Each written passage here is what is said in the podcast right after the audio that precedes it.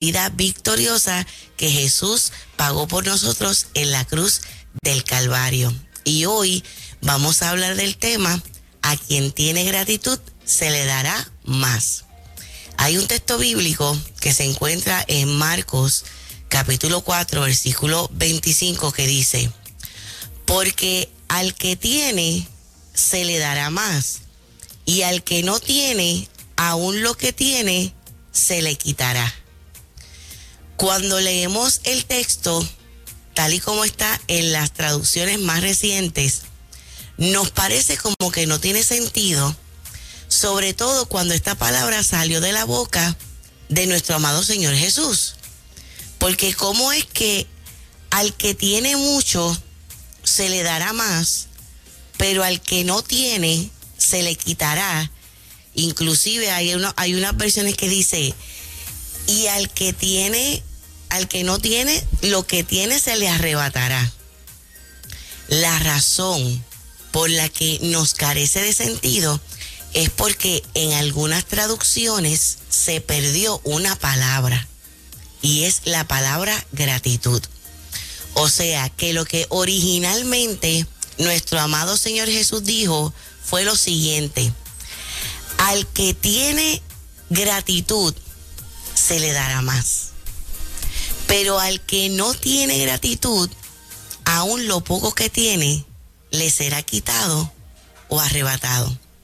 La gratitud contiene un poder extraordinario. De hecho, nuestro mismo Señor lo utilizó en diferentes ocasiones. Y solo para mencionar dos casos bien conocidos en la Biblia, cuando muere Lázaro, y se dirige Jesús hacia el sepulcro, luego de haber tenido la experiencia, ¿verdad?, de que Marta y María en su dolor, las dos en momentos distintos, le hacen el mismo reclamo al Señor. Si tú hubieras estado aquí, mi hermano Lázaro no se hubiera muerto. Acabamos de escuchar a los, a los pastores eh, narrar su experiencia de cómo toda una familia de su congregación pierde la vida en un accidente automovilístico en la República Dominicana, cuando vienen esas situaciones que nos llevan a hacer preguntas. ¿Por qué? ¿Por qué? Señor, ¿por qué tú lo permitiste? En el caso de Marta y María ya sintieron que Jesús había llegado tarde y que por cuanto llegó tarde, Lázaro muere. Así que las dos se enfrentan al Señor y le dicen, si tú hubieras estado aquí, mi hermano Lázaro no se hubiera muerto. Pero cuando Jesús va de camino al sepulcro, hace esta oración. Padre, yo te doy las gracias, yo te doy las gracias, yo te doy las gracias porque tú siempre me oyes. Fíjate cómo en esa gratitud de Jesús al Padre hay una convicción total y absoluta no solamente de que el Padre lo estaba oyendo, sino que aquello que era el ruego de Jesús, el Padre iba a hacer algo con eso. Y otro caso también es cuando viene la multiplicación de los panes y los peces, donde había una gran multitud y solo habían unas pequeñas porciones de panes y de peces. Y Jesús antes de que se hiciera efectivo el milagro. Escucha bien esta parte que interesante. Antes de que el milagro se materializara, Jesús da las gracias como si el milagro ya estuviera hecho. Por eso es que también el apóstol Pablo nos dice que vayamos delante de Dios con toda oración y ruego, con acción de gracias. Porque ¿qué es orar en una actitud de gratitud? Orar en una actitud de gratitud es que yo sé que sé que sé que eso que yo estoy pidiendo, yo lo voy a ver. Lo voy a ver y lo contemplo en fe con todos los muñequitos, la fe, aquello que espero, aquello que tengo la seguridad, que aunque no lo estoy viendo ahora, yo lo voy a ver. Siempre esto ¿verdad? Bajo lo que es eh, eh, la soberanía de Dios. La gratitud es profundo ejercicio espiritual y también quería compartirles, muchachos, y a nuestra bella audiencia, de que la gratitud también es una, un ejercicio muy efectivo a nivel terapéutico. Cuando vienen personas con situaciones presionantes, inclusive una, una tragedia, y, y, no, y no saben por dónde agarrarle el sentido a la situación. Porque algo que lleva a gente a profundos niveles de tristeza hasta convertirse en una depresión es cuando yo no le encuentro el sentido a lo que estoy viviendo. Donde siento que es injusto porque otras personas que yo considero que no son tan buenas, le pasan a ellos cosas buenas, pero a mí me pasan cosas malas. Porque si soy una persona de fe, no estoy viendo unas respuestas. Porque me ha tenido que pasar esto tan doloroso? Lo que se suponía dentro de nuestros criterios humanos que no nos ocurriera si somos hijos amados de Dios. Si Dios me ama, ¿por qué está permitiendo que yo sufra tanto? porque tengo que enfrentar esta pérdida por duelo, porque tengo que enfrentar este diagnóstico de enfermedad. En algunos casos puede ser sobre tu cuerpo, pero estoy segura que hay gente muy linda que nos está escuchando en esta hora, que el diagnóstico de salud es sobre una persona que ama. Alguien significativo como un hijo, una hija, su esposo, su esposa, mamá, mamá, papá. Un cambio financiero abrupto, tener que enfrentar una traición, una infidelidad, un adulterio, algo que te ha pasado que te ha movido el piso. Pues cuando personas llegan dolientes por este tipo de experiencias y los vemos en ese sufrimiento agudo, el ejercicio terapéutico precisamente es buscar cómo dar las gracias por eso porque al que tiene gratitud se le darán más cosas buenas. Así es. Pero al que no tiene gratitud, aún lo poco que tiene, le, es quitado. Y yo he visto, he sido testigo en estos años, le doy las gracias al Señor por esa extraordinaria oportunidad de ver gente que les confieso, para mí misma podría ser bien difícil hacer el ejercicio. Y yo he visto cómo la persona se ha impuesto a encontrarle la bendición a lo que cualquiera puede ver como una maldición. Como atender una madre que su hijo fue asesinado. La muerte de un hijo, el luto que para la psicología se considera el luto que no se hace el cierre de las etapas de pérdida. Mm. Pasamos por unas etapas, ¿verdad? Negación, después viene coraje, en el coraje me puede dar eh, me, da, me, puede dar coraje con Dios, me puede dar coraje con la persona que se fue, me puede dar coraje conmigo, que es el peor de los corajes, porque es el sentimiento de culpa. Luego viene la tristeza, que esa si se mantiene en forma sostenida por dos semanas o más, se puede convertir en depresión. Creo que es bueno que repasemos esto dentro de este tema por algo que mencionó Moraima hace un rato y es que mucha gente está manejando pérdidas. Luego viene la negociación, que esa es cuando la persona va a terapia y usamos el ejercicio de gratitud. Una negociación de la pérdida es agradecer por esa pérdida. Es fuerte, es fuerte. es difícil, ¿verdad? Es fuerte. Ahora, los beneficios espirituales y emocionales de los que hemos sido testigos cuando la persona llega ahí a negociar agradeciendo la pérdida. De hecho, cuando a la persona se le hace bien complicado lograrlo, transformamos la pregunta. ¿Qué aprendiste con esta experiencia? porque por lo aprendido podemos agradecer. ¿Qué aprendiste de ese divorcio? Vamos a agradecer por eso. Vamos a agradecer. gente que nos está escuchando que ha comido los loseta y alfombra por la ruptura de una relación en este año y ahora viene la Navidad y estás haciéndote las preguntas. ¿Cómo yo voy a enfrentar esta Navidad sin la presencia de esta persona en mi vida porque se fue? Y ahí vienen las depresiones estacionarias. Se agudizan esos sentimientos por causa de que vienen estas fiestas navideñas y esa persona no está ahí. ¿Qué aprendiste de la ruptura de esa relación? ¿Qué estás aprendiendo sobre este duelo, sobre este luto? Como por ejemplo, los duelos nos pueden hacer reflexionar sobre cómo son nuestras relaciones con las personas que están vivas. Vamos a repetir eso otra vez. Vamos a repetirlo.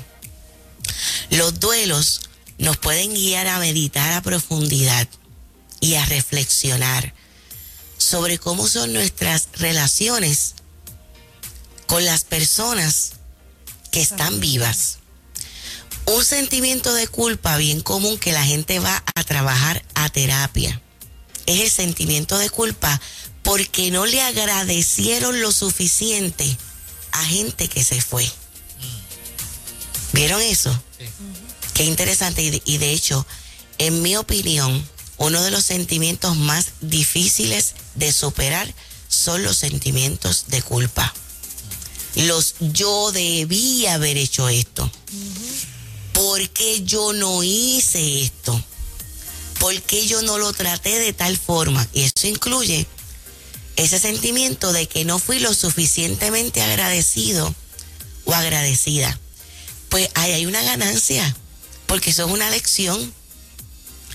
Aprendiste a dar las gracias más y que ahora te conviertas casi casi como en una tarjetita de Hallmark ambulante, dándole las gracias, porque la gratitud es algo tan que abre puertas, es una llave que abre rejas dentro de las relaciones interpersonales. Que tú, mira, puedas verbalizar. Te doy las gracias por la buena madre que tú has sido.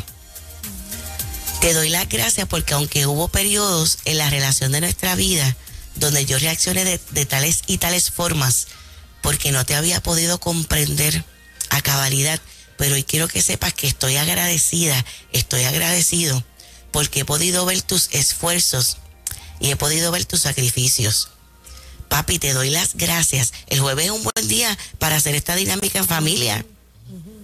Papi, te doy las gracias porque tú sin haber tenido modelos saludables, porque no tuviste una mamá o un papá que demostrara amor saludable. Sin embargo, yo puedo ver tus esfuerzos. Vi que conscientemente has tratado de ser el mejor papá cuando no, tuviste un papá que fuera ni cariñoso, ni que abrazara, ni que besara. Y yo veo la forma en que tú has tratado de hacerlo. Eh, mamá y papá, veo cómo sin que nuestros abuelos hayan tenido una buena relación de pareja, cómo ustedes han tratado de ser un matrimonio lo más saludable para nosotros. Entre los esposos, mi amor, te doy las gracias por el lenguaje del amor que has utilizado. Sea servicio, sean caricias, eh, sean, sean, regalos. Eh, te admiro, te doy las gracias por todo lo que has superado en la vida.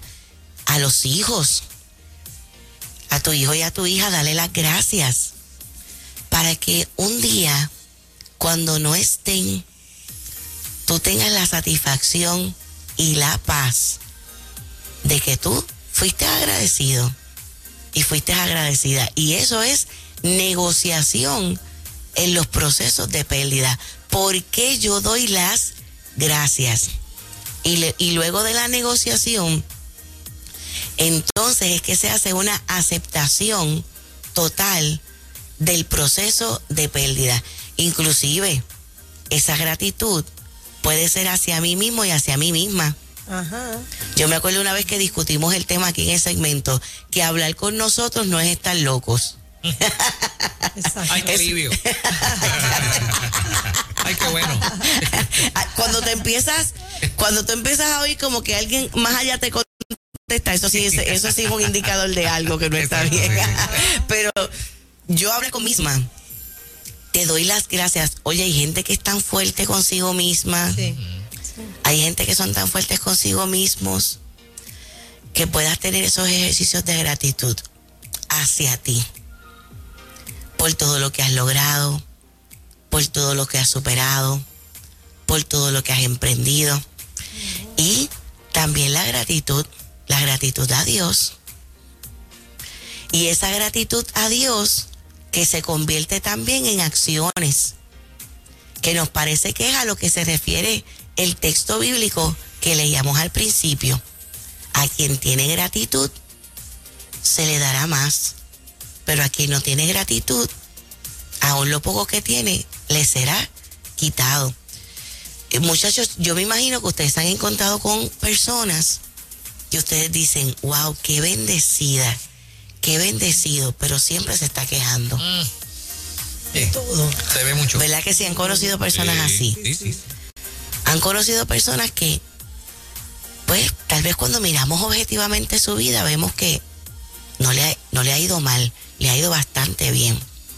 Sin embargo, en sus verbalizaciones, notamos cómo no aprecian esas bendiciones. Yo recuerdo un amigo pastor que me estaba contando de un caso que atendió en la iglesia de esta persona que se está quejando de sus hijos y el pastor me cuenta que la intervención que hizo con ese miembro de la iglesia fue decirle, ¿sabes qué? Cambio la experiencia de tu hijo por la de mi hija. La cambio ahora mismo, espiritualmente quiero cambiarla.